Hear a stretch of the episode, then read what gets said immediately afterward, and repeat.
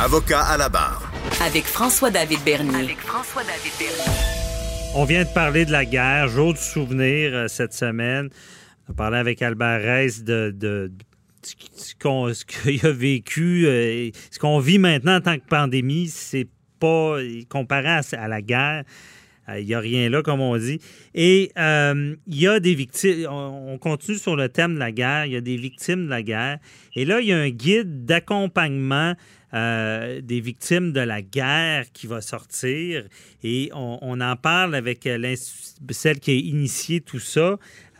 Elisabeth, bonjour. Bonjour, maître François Vernier, comment ça va? Ça va très bien. Désolé, Elisabeth, j'ai pas dit votre nom de famille. Présentez-vous. euh, Vous, vous, vous travaillez sur ce guide-là? Oui, c'est ça. Moi, je suis Elisabeth Garcia. Je suis la directrice d'une association de victimes du conflit armé colombien au Canada qui s'appelle Asovica. Mhm. Puis j'habite à au Canada, et spécifiquement, spécifiquement à Montréal. Et euh, je suis ici depuis 11 ans déjà. Puis euh, c'est ça, je suis venue avec toute ma famille, de la même façon qu'ils sont venus autour de 500 000 personnes de la Colombie qui habitent autour de 43 pays à cause justement d'une guerre qui on a vécu pendant 60 ans. OK.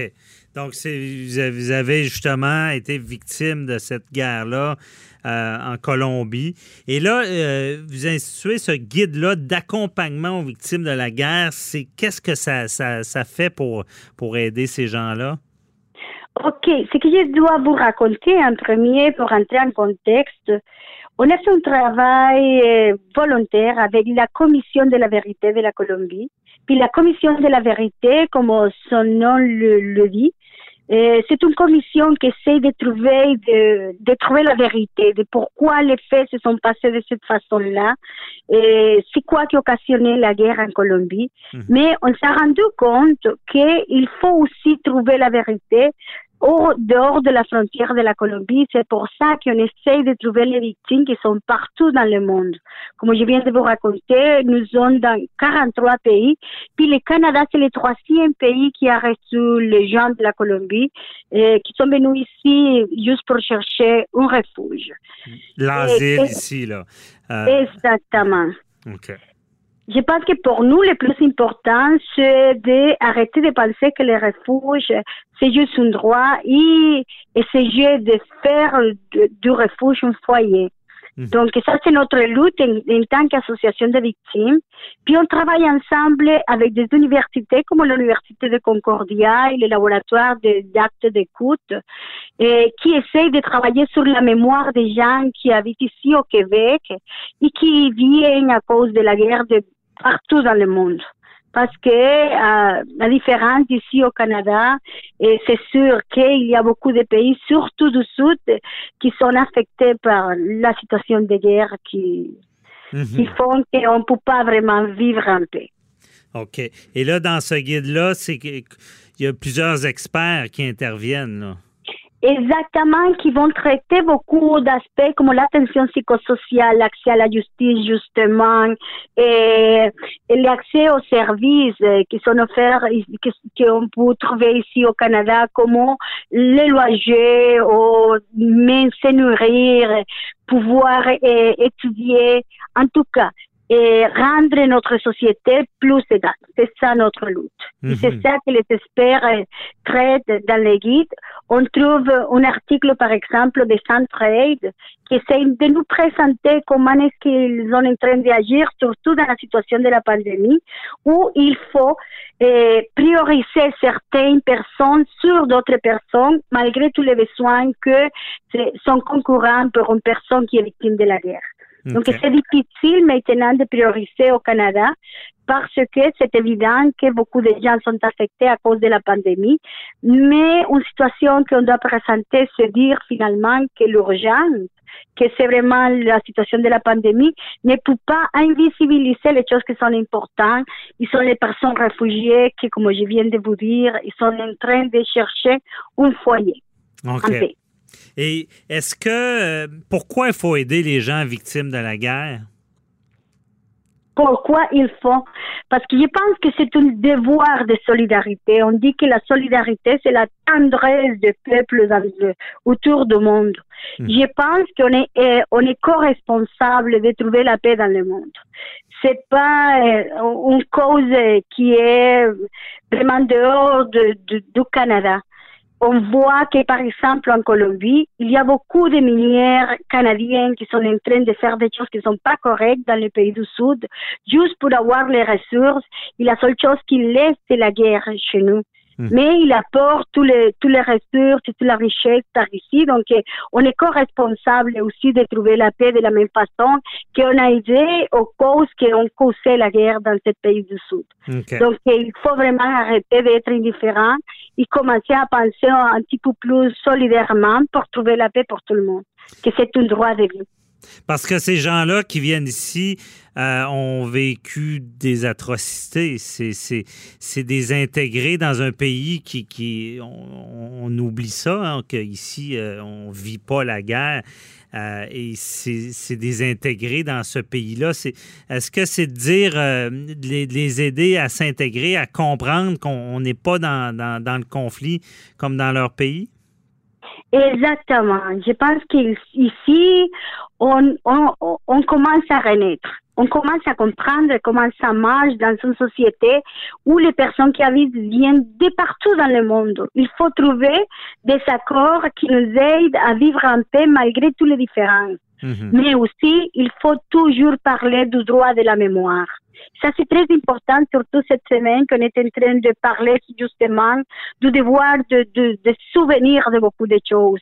Et ce que je peux vous dire, c'est que finalement, beaucoup des immigrants et beaucoup de réfugiés ont une histoire à partager puis ont le droit de, de reconstruire la mémoire, la mémoire de tous ces chemins parcourus qui nous a fait arriver jusqu'ici, mais aussi bâtir avec vous la possibilité d'un avenir plus clair, surtout pour les enfants qui sont nés ici, puis qui finalement deviennent les néo-canadiens. Hein. Mm-hmm.